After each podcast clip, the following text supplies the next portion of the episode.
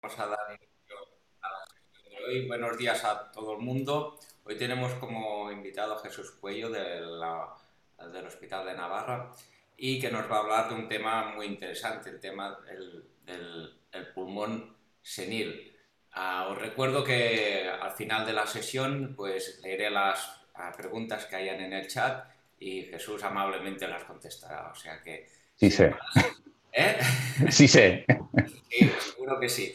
Sin más, eh, te doy paso, Jesús, por favor. Adelante. A ver si lo hago bien. ¿Se ve bien? Ah, ah, de momento te veo a ti, ¿eh? Espera que no le doy igual a compartir.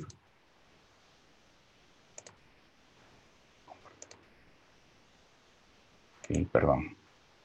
Ahora, ahora, ahora se ve bien. Ahora se ve como debe, ¿no? Perfecto, sí, sí. Adelante. Vale. Ah, bueno, lo primero, agradecer que hayáis contado conmigo para esta plataforma. Y lo segundo, agradecer también a los que se han conectado hoy a estas horas después del fin de semana de todas las fiestas de San Juan que habéis tenido por muchos sitios, lo cual me parece muy meritorio. Bueno, voy a hablar hoy del pulmón del anciano, ¿vale? Y empezamos por esta idea, ¿no? Que todos deseamos llegar a viejos, pero todos negamos que hemos llegado. Entonces, la primera pregunta es, ¿cuándo uno empieza a estar en este grupo de los seniles? Los grandes artículos que hay ahora de Nature, de Cell y de todas estas revistas tan importantes dice que a partir de los 60 como tarde se entra ya en la senectud, pero la verdad es que cuesta admitirlo. Aquí Tom Cruise los cumple este domingo y la verdad es que uno no piensa que sea una persona senil. Pero sí que es cierto que hace un siglo Ramón y Cajal escribió un libro con sus estudios y sus propias vivencias, que era El mundo visto a los 80 años. Y ya entonces decía, sin más apoyo que su experiencia, que el deterioro real o la vivencia efectiva del deterioro empezaba a los 75 años, lo que él llamaba la iniciación de la senectud. Y asombra lo que decía porque entonces la esperanza de vida en España era muy inferior a la actual y veremos que no andaba muy desencaminado. En todo caso, y con esas diferencias, sí que en general todo el mundo está de acuerdo que para los 80 el organismo experimenta cambios muy notables, aunque algunos de los que llegan, como vemos, también nos haga replantearnos este tema. ¿Y por qué es tan importante saber cómo envejece el pulmón? Por tres motivos. Primero, porque podemos confundir el envejecimiento normal con otras patologías con demasiada frecuencia. Veremos sobre todo las afectaciones intersticiales. Segundo, porque estas patologías normalmente requieren tratamientos con corticoides y con otros fármacos, que pueden ser a veces la puntilla en esa edad. Pensamos cómo están los huesos en estas personas y cómo los pueden empeorar los corticoides y el riesgo que tienen de caídas y fracturas. Y tercero, porque además, como poco, esos diagnósticos erróneos nos llevan a controles que no solo son un incordio, a veces importante porque hay muchas de estas personas que tienen dificultad en la movilidad o a veces porque les tienen que acompañar también para, para venir a hacerse pruebas, sino también por la ansiedad que generan los controles de pensar que tienen ya una enfermedad que les puede limitar los años que les quedan o lo pueden incluso acortarlos y que pueden generar en personas, además, con problemas que ya vienen muchos de ellos, como hoy salía en un periódico, somos el país con más ansiolíticos que se toman y muchos de ellos, como decía, están con antidepresivos también, con problemas para dormir, etcétera. Voy a dividir esta charla en dos partes. La primera, explicar en qué consiste realmente esto del envejecer, especialmente en el pulmón. Y la segunda, en cómo vemos este proceso nosotros como radiólogos en los pulmones y qué importantes implicaciones tiene para los radiólogos. Vamos a empezar brevemente por saber qué es la senescencia. En principio, lo voy a hacer breve, ¿eh? tampoco voy a meter una brasa tremenda. Es una respuesta compensadora del organismo al daño induciendo transitoriamente el remodelado tisular, que en sí es beneficioso, pero que se vuelve perjudicial cuando los tejidos agotan su capacidad regenerativa. La senescencia se induce, como recoge este artículo y este dibujo, por múltiples vías, como los oxidantes, uno de ellos principalmente el tabaco, el déficit de proteasas, etcétera, pero sobre todo por la disfunción que tienen los telómeros que al replicarse y replicarse, estas partes finales del cromosoma se van cada vez acortando más y activan entonces esta respuesta senescente. Curiosamente, los indoeuropeos tenemos de por sí los telómeros más cortitos que los afroamericanos y ellos a la vez menores que los subsaharianos, por lo que envejecemos antes. ¿Y cómo lo hacen? Pues hay muchas teorías de explicarlo, pero hay un grupo español que define muy bien con estas imágenes eh, cómo ocurren las cosas en el pulmón según este mecanismo, unificando todas las vías para explicarlo. Ante un daño tisular se producen tres procesos senescentes secuenciales. El primero es que se detiene la proliferación estable con la aparición de células que llamamos senescentes. Se produce, en segundo lugar, como respuesta, un fenotipo secretor, que produce un reclutamiento de las células inmunes, sobre todo de linfocitos T helper y macrófagos. Y tercero, se limpia todo y se movilizan células progenitoras cercanas que repuelvan el tejido.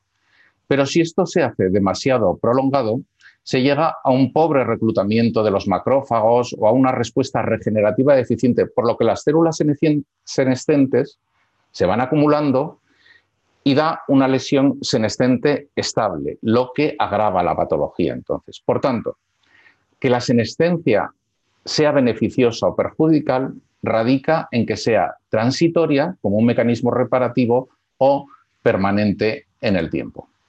Por eso, el momento crítico es el de pasar de ser un proceso temporal a un proceso permanente. Si es temporal, limita el daño tisular y frena el desarrollo tumoral, siendo parte a veces de algunos tratamientos. Pero si se hace crónico, da lugar al envejecimiento y a la aparición de tumores. Y no solo eso, sino que hay una senescencia programada ya desde la etapa de embrión, para eliminar estructuras transitorias en el desarrollo, como esas que estudiábamos en embriología, el mesonefros o el saco endolinfático. Pero en esta edad intermedia, la presenescente o de senescencia fisiológica, antes de ser ya anciano, en general actúa de un modo beneficioso en los tejidos.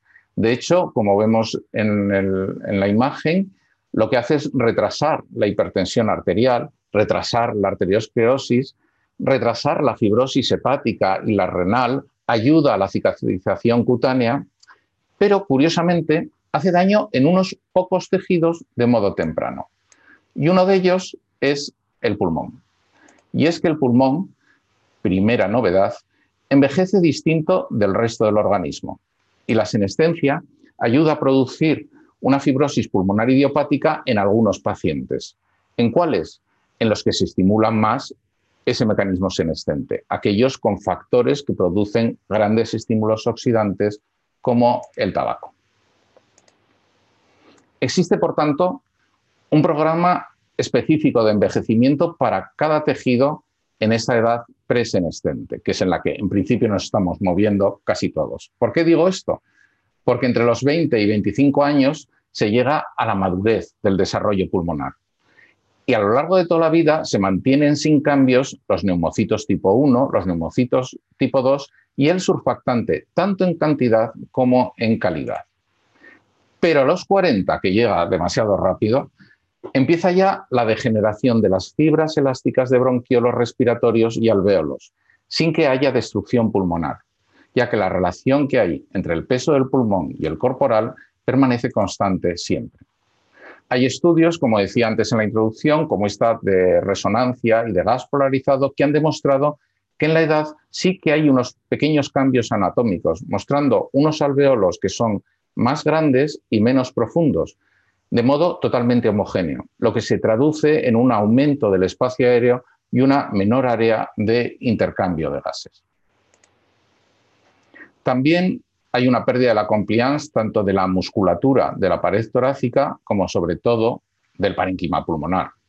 Hay una pérdida de elasticidad en bronquiolos respiratorios y en alveolos, con el consiguiente atrapamiento aéreo. Y un aumento del colágeno en un ambiente profibrótico, lo que nos da un aumento del volumen residual, pero sin aumentar la capacidad pulmonar total.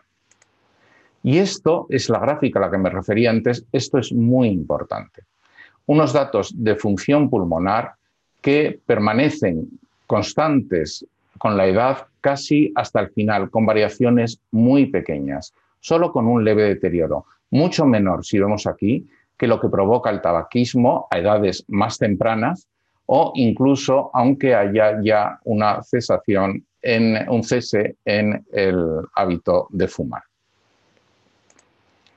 Esta función preservada con un aumento del espacio aéreo y la pérdida de elasticidad es lo que antes se llamaba enfisema senil, pero la palabra enfisema no es adecuada, por lo que actualmente en la literatura, desde hace unos años, se habla ya de pulmón senil. Y por último, un apunte sobre el tema de la inmunidad. Sabemos que existe en general la inmunodeficiencia senil. Con la edad existe además una disfunción en la reparación de células epiteliales pulmonares, fibroblastos y macrófagos. Y esta señal aberrante en el endotelio hace que sea más vulnerable a las secuelas de las infecciones y que la curación del parénquima quede un poquito más ralentizada. Pero vamos a lo que nos interesa, a esta segunda parte. ¿Qué vemos en el TAC de las personas mayores? Cuatro cosas muy, muy características. Lo más temprano, un patrón, reticular subpleural, que es lo primero que va a aparecer. Y después, un engrosamiento y una dilatación de las paredes bronquiales. Como diría Ramón y Cajal, que efectivamente acertó sin saber nada de esto, significativamente más frecuente en los pacientes que tienen más de 75 años. Y por último, la aparición de quistes. Pero es importante en todos estos datos que no hay relación entre la aparición de los cuatro hallazgos entre sí, ni con el tabaco, que también se ha estudiado.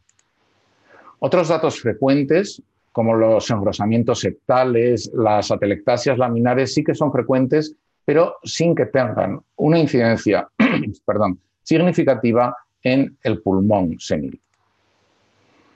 El patrón reticular es el hallazgo más frecuente y temprano y por eso el que más nos preocupa muchas veces para diferenciar de eh, patologías intersticiales reales de las hilos.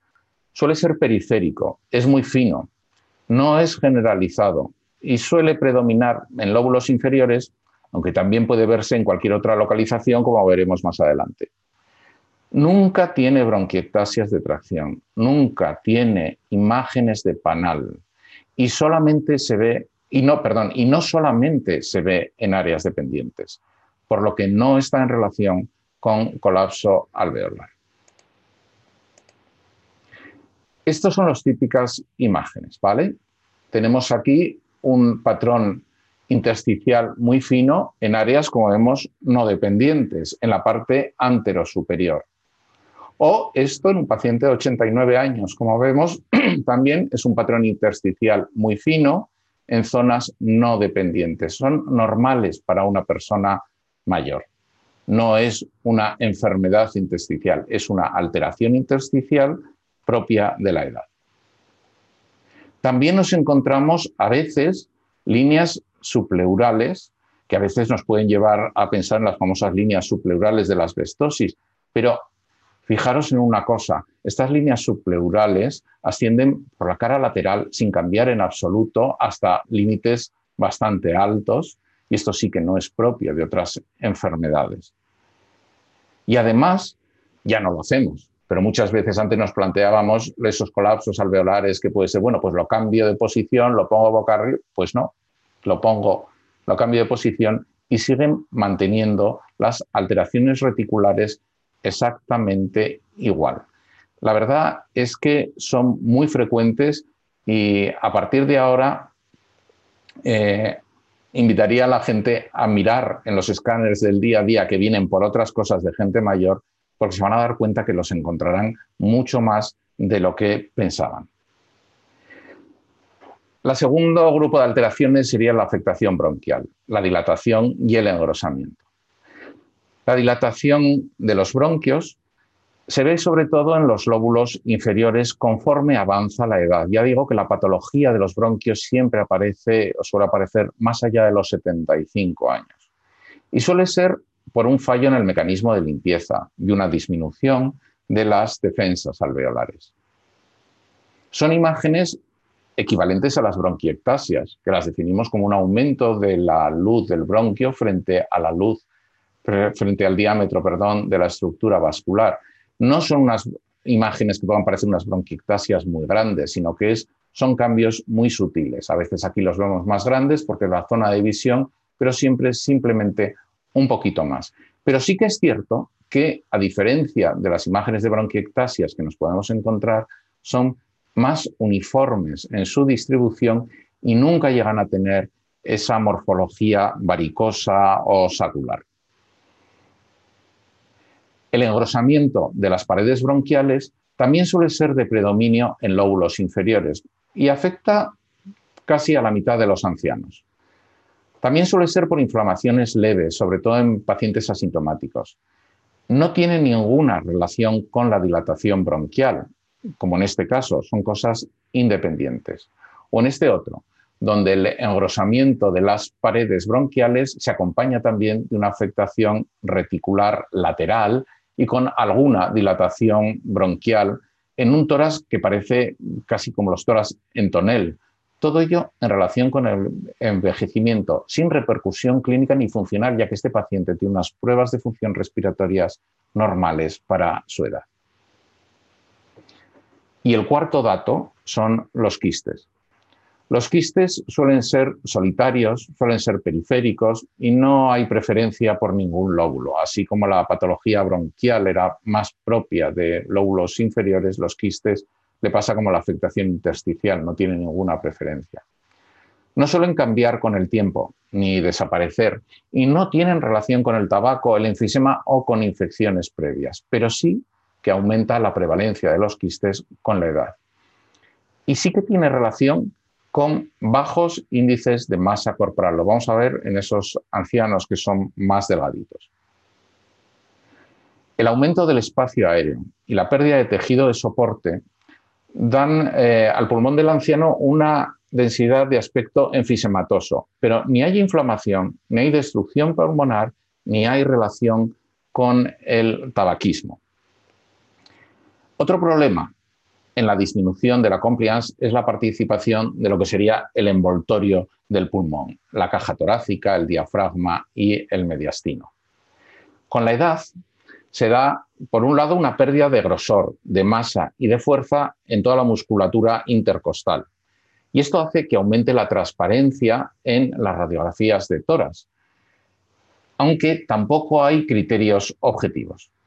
Aparecen también las calcificaciones grumosas de los cartílagos costales, los cambios degenerativos en las articulaciones costovertebrales y, por supuesto, en la columna hay osteoporosis, fracturas vertebrales, bien sea parciales o completas, y cambios degenerativos múltiples. Todo ello dando lugar a hipercifosis y un aumento del diámetro anteroposterior, lo que, unido a que además suele haber un aplanamiento de la curvatura del diafragma por la pérdida de fuerza contribuye aún más a este aspecto enfisematoso del tórax. En general, hay una pérdida de fuerza y de movilidad y un aumento de la fragilidad. Y esto es muy importante durante la inspiración, porque la inspiración es un proceso activo por la contracción del diafragma y de los músculos intercostales, mientras que la expiración es pasiva y está más relacionada con la elasticidad y el surfactante. Esta dificultad en la inspiración es lo que puede limitarnos también los estudios y que nos lleva a plantearnos si la técnica debemos variarlas o, no en estos pacientes. El anciano, según qué edad, como hemos dicho, hay ancianos que están estupendos y otros están mucho más limitados, el anciano suele ser difícil de mover y la apnea que aguantan precisamente por ese problema, sobre todo en la inspiración, es menor. Por eso, a veces puede ayudar en los ancianos, cuando los vemos más frágiles, a hacer los TAC en dirección caudo-craneal. Y respecto al contraste, que es un tema que tampoco le solemos dar mucha importancia, bueno, pues en los ancianos hay que pensar que la toxicidad se dispara primero por la edad. Segundo, por todas las comorbilidades que tienen. A ver quién es el anciano que mm, no tiene una diabetes, aunque sea tipo 2, hipertensión o lo que sea. Y tercero, por los tratamientos. Y ya lo más importante. Yo no sé en vuestras familias lo que ocurrirá, pero yo con esta ola de calor que hubo, lo primero que pasó es que mi padre fue el primero, tiene 89 años, fue el primero que se puso fatal a pesar de no salir de casa y la primera pregunta es, papá, ¿has bebido agua? Y la respuesta siempre es, no tengo sed. O sea, los ancianos tienen una alergia a beber líquidos, una cosa bárbara, y precisamente en el pulmón, que necesita estar hidratado porque tiene esos problemas de elasticidad, esos problemas eh, bronquiales, como vemos, con funciones respetadas, pero que no dejan de ser inflamaciones leves, la hidratación es básica. Por eso hay protocolos que nos permiten ver bien, y yo reconozco que muchas veces lo hago, eh, con muy poco contraste intravenoso y a una velocidad mm, relativamente normal o baja para lo que solemos usar muchas veces, donde nos permiten tener estudios adecuados cuando sospechamos otra patología, por supuesto no para estos datos en general de los que he contado del pulmón senil. El diagnóstico diferencial en estos pacientes tiene que hacerse fundamentalmente con dos entidades que yo creo que de lo que he hablado ya sé cuáles. La primera, el enfisema. En estadios precoces es muy difícil diferenciarlos. Yo tengo que reconocer que me inventé una ventana muy original para poder ver en la práctica diaria, sin ir a mayores cosas, eh, el enfisema de lo que es cambios más normales como digo, es muy difícil verlos en estos estadios precoces, pero hay que recordar que el pulmón senil, y esto sí que lo podemos ver mejor en el escáner, eh, no hay destrucción del parénquima, no hay esos agujeros negros. Hay una disminución general de la densidad, pero no hay destrucción. Tampoco tienen clínica de tos ni expectoración, ni aumenta la capacidad pulmonar. Tenemos los datos de las pruebas de función respiratoria siempre fáciles de llegar. No hay signos inflamatorios, como sucede en el enfisema del fumador, y tampoco hay una distribución parcheada, sino que es bastante homogénea. Los estudios de helio en resonancia han demostrado también que esa relativa hipodensidad del pulmón senil mantiene, sin embargo, el mismo umbral que el pulmón normal a la hora de hacer una comparación de densidad con el pulmón enfisematoso. Por eso yo reconozco que a veces forzando unas ventanas para diferenciar áreas de densidad simplemente eh, dentro del pulmón te da bastante luz en lo que puede ser esa hipodensidad general de tener zonas de destrucción de parénquima. Pero además es que la senescencia está también en el propio origen del enfisema. Al inicio del enfisema hay más células senescentes, hay un fenotipo inflamatorio del que hablaba al comienzo, que está relacionado también, este estatus inflamatorio, como sabemos, con la mayor incidencia en nódulos malignos en los pacientes con enfisema y hay una alteración en general de la matriz extracelular. También que el tabaco es oxidante, uno de los mecanismos que aceleran esa senescencia. Y la otra patología es el grupo de las enfermedades fibrosas. El patrón fibrótico periférico hace pensar en enfermedades que suelen conllevar un tratamiento como son los corticoides, que como hablábamos antes, pues no son precisamente beneficiosos. Y la norma que siempre nos han explicado desde primero de medicina es lo primero, no hacer daño. A diferencia de las enfermedades intersticiales, que son las que vemos aquí, en el pulmón senil vemos, como hemos visto antes, alteraciones reticulares periféricas, pero nunca son cambios extensos. Si os fijáis, todo lo que enseñé eran cambios muy sutiles, periféricos, nunca hay panal, pero sobre todo nunca vamos a ver estas bronquiectasias de tracción. Y por otro lado, hay una curiosidad. También se ha visto que aquellos pacientes que resisten el efecto nocivo del tabaco y el envejecimiento que produce en el pulmón son pacientes que tienen más alta incidencia de fibrosis pulmonar idiopática y de lesiones fibróticas también dentro de la EPOC. Y un último apunte, para hablar en general del pulmón del anciano. En los ancianos hay que pensar siempre en unas patologías de muy alta prevalencia. Las neumonías, evidentemente, la aspiración, sobre todo en pacientes que tienen deterioros más cognitivos, los dos grandes bloques de la insuficiencia cardíaca y la EPOC, todas las complicaciones que pueden venir por caídas y por traumatismos, la toxicidad por los múltiples fármacos que toman la toxicidad farmacológica también es un tema muy de moda ahora y estamos viendo mucho más de lo que pudiera parecer.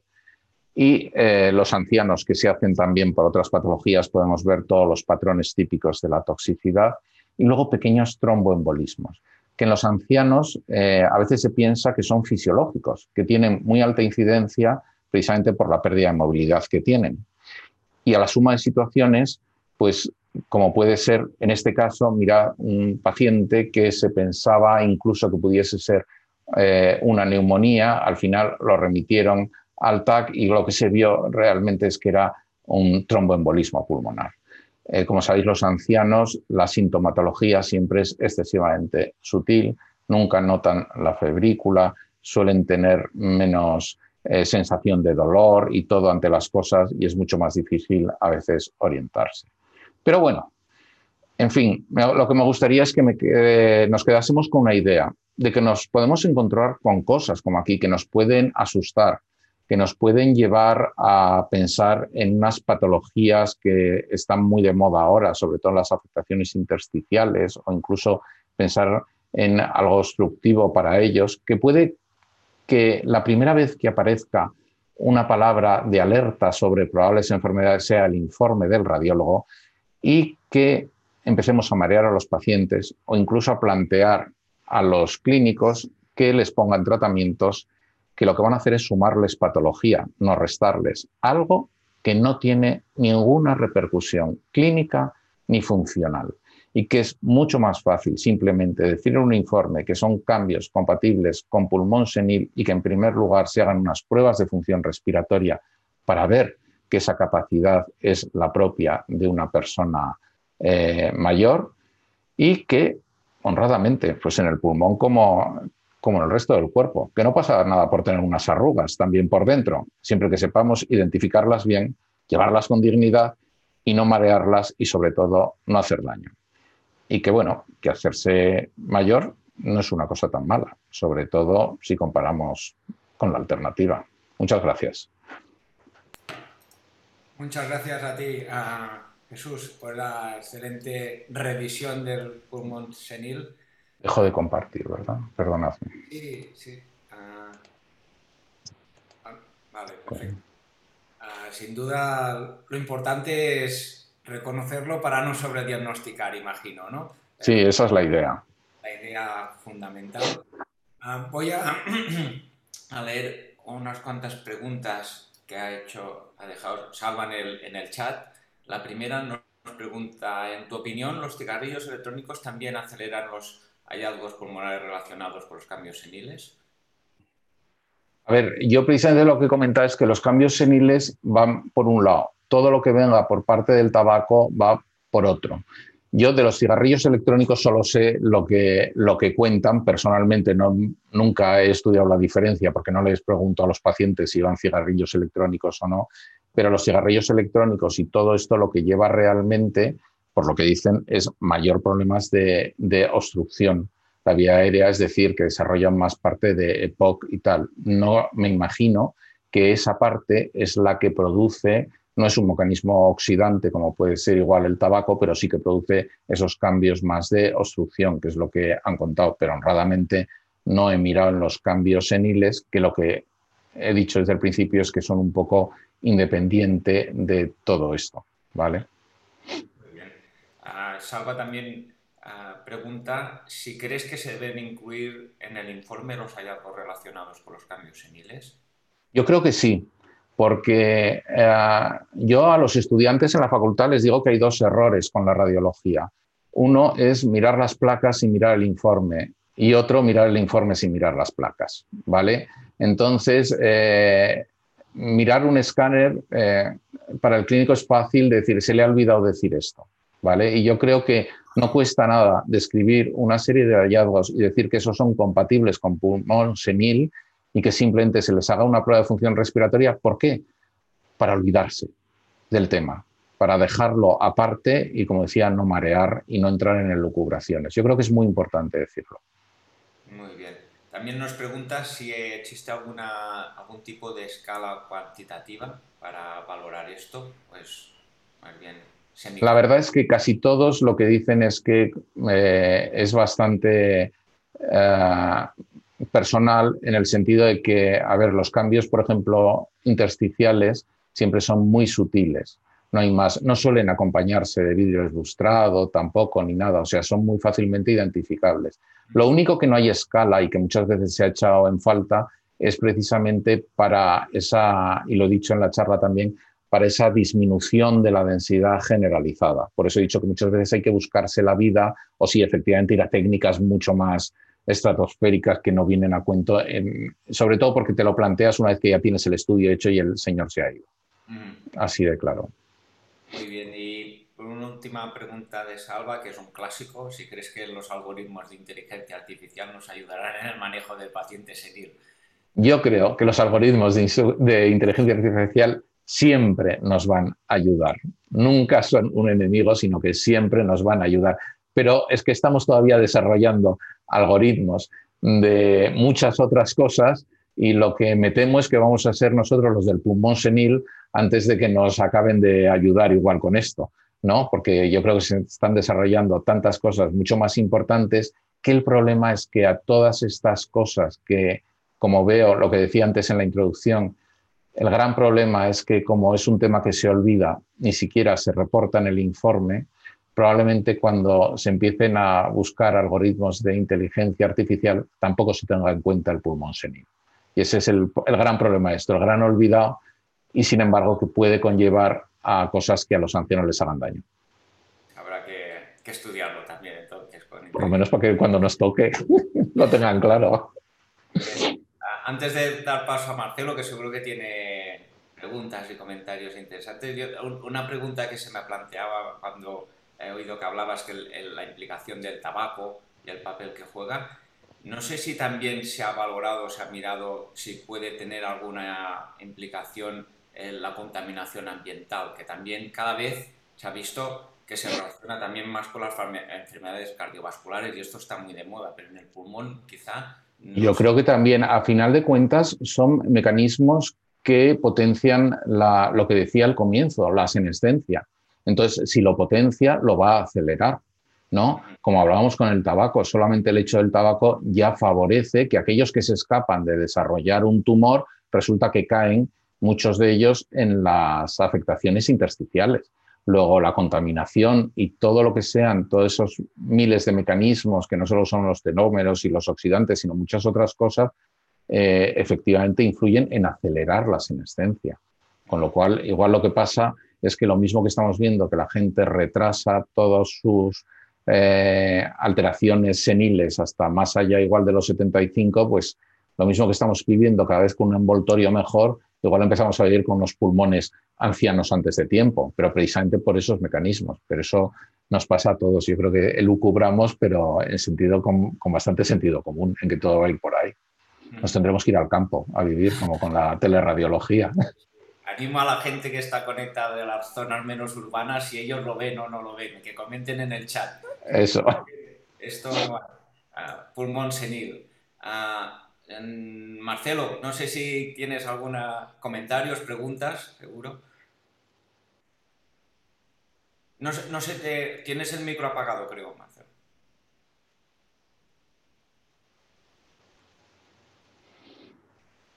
Ah, tampoco te oímos ahora. ¿Me oye? Ahora sí. Vale. Es que he tenido que cambiar de cascos porque se habían quedado sin batería. entonces... Eh, comentar bueno, que el acortamiento telomérico la verdad es que está muy relacionado con muchas patologías pulmonares y tienen más riesgo de fibrosis pulmonar y más riesgo de, múltiples enfermedades. O sea que es una de las cosas que creo que en el futuro se van a estudiar los telómeros a, gente que precozmente desarrolla alteraciones. Yo era una pregunta sobre las imágenes que has enseñado reticulares, ¿no? las que plantean la duda con enfermedad intersticial. ¿Tú crees que algunas de estas imágenes podrían caer en la descripción de las hilas? Porque las hilas en realidad son alteraciones intersticiales en pacientes con pruebas funcionales normales. Sí, efectivamente. Y la recomendación de las hilas es que algunas de ellas necesitan control. ¿Tú crees que algunas de estas imágenes del anciano necesitan control? A ver, todo depende de cuánto hablemos de anciano, porque el pronóstico de las hilas, como, como es evidente, tampoco no es unas, eh, no es tan, digamos, tan brutal en el, en el, avance como otros, ¿no? Entonces, eh, yo veo que ni tampoco vas a hacer unos controles tan exhaustivos. Un paciente, estoy pensando ahora en mi padre, como os decía antes, 89 años, y de repente, porque está ahora con la vesícula mal, le hace un escáner y veo esto, ¿no? que la solución cuál es? Eh, ponerle corticoides, pues es lo que te digo. O sea, puedo hacerle, ¿cuándo le haría yo una revisión? Cuando se voy a hacer una revisión por lo otro. Me explico, pero todo depende. Porque sí que es cierto que las alteraciones intersticiales sí que se ven antes de los 75, tampoco se ven a los 60, ¿vale? Si es a los 60 piensas ya directamente en hilas o lo que sea, pero lo puedes ver un poquito antes. Yo creo que honradamente yo soy cada día más partidaria a pesar de que existen todas las vías y todo, en este caso no existe mucho precisamente para los ancianos, eh, de mm, personalizar también todas las cosas. Creo que hay algunos que puede ser beneficioso que se hagan una revisión, a ver simplemente para decir que eso está estable, y otros pues que, bueno, como mucho haría, ya digo, una revisión para demostrar que está estable, y si está estable, no incordiar más, porque me da miedo a mí muchas veces en estos pacientes y los tratamientos van a ser peor que, la, que, la, evolución propia de la enfermedad. Pero bueno, ya digo, todo hay que individualizar cada paciente. Claro, sería sobre todo si lo detectamos a los 75, no a los 90. eso es algo, por eso he dicho que depende un poquito de la edad. Es que el pulmón senil, yo no sé lo que os pasará, pero cuando empiezas a informarlo, resulta que cambios de pulmón senil informas un montón al día. Y esa es la pregunta, yo creo que es la de antes, ¿hay que informarlo o no? Porque es que entonces como decía, está tan de moda las hilas y todas las cosas que, jolín, te da cosa que al final el clínico lo coja por banda y empecemos con, con eso. O sea, yo creo que hay que individualizar las situaciones y no solamente la edad, sino el estado funcional del paciente, porque puede estar con 90 años y estar estupendo, perdido. ¿Me explico? Entonces, todo depende un poquito de cada uno. Y luego también se comenta que esas imágenes intersticiales mínimas, pues que tienen más riesgos si van a recibir, o sea, pueden tener más riesgos si van a recibir radioterapia o algunos nuevos tratamientos. Por eso, ahí está. Por eso es importante reportar todo. Me explico que haya, porque efectivamente el de radioterapia sabe que eso existe también. Entonces necesita saberlo, mientras que si decimos parenquima pulmonar sin alteraciones significativas, pues el otro no se va a poner a buscar un escáner de hace cuatro años, mm. ¿no?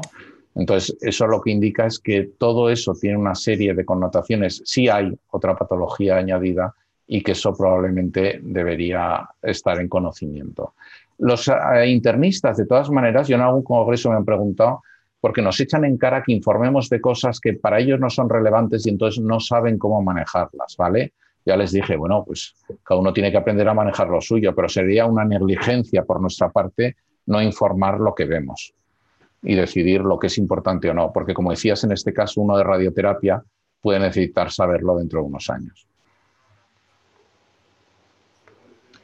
Perfecto. Bueno, eh, sí, Jesús, eh, sí. felicidades por la sesión, porque creo que además has sacado un tema olvidado y que creo que es muy pues. importante volverlo a poner en, mente. Muy bien. Perfecto.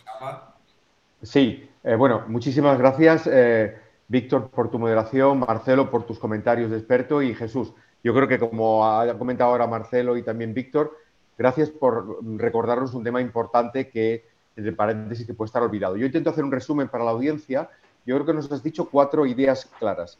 Eh, tenemos que saber que con la edad es normal ver un patrón reticular subploral, un cierto grado de dilatación bronquial, un cierto grado de engrosamiento bronquial y también quistes. Pero que todo ello tenemos que tenerlo en cuenta en función de la edad y sobre todo el mensaje que nos has dicho es evitar eh, hacer daño, es primo non nocere, intentar sobreevitar, eh, no, sobre, no sobrediagnosticar y no sobretratar al paciente. ¿Te parece correcto este resumen de tu sesión? Me parece correcto. Añadiría solamente la importancia de contar los hallazgos también, simplemente. Claro que sí, tenemos que decirlo y decir un poco que no tiene valor, pero que el informe conste con esta valoración nuestra. Muy bien, oye, Jesús, muchísimas gracias. Gracias a vosotros. contamos contigo en el futuro. Eh, solo comentar a la audiencia que mañana tenemos al, doctor Tomás Ripollés y al doctor José Bizuete del Hospital uh, Doctor Peset de Valencia, que nos van a hablar de evaluación de la fibrosis intestinal mediante técnicas de imagen, limitaciones y oportunidades. Están todos invitados. Bueno, que tengáis un buen día. Muchas gracias, Jesús Muchas gracias. Nos vemos mañana. Venga, que vaya muy bien. Hasta luego.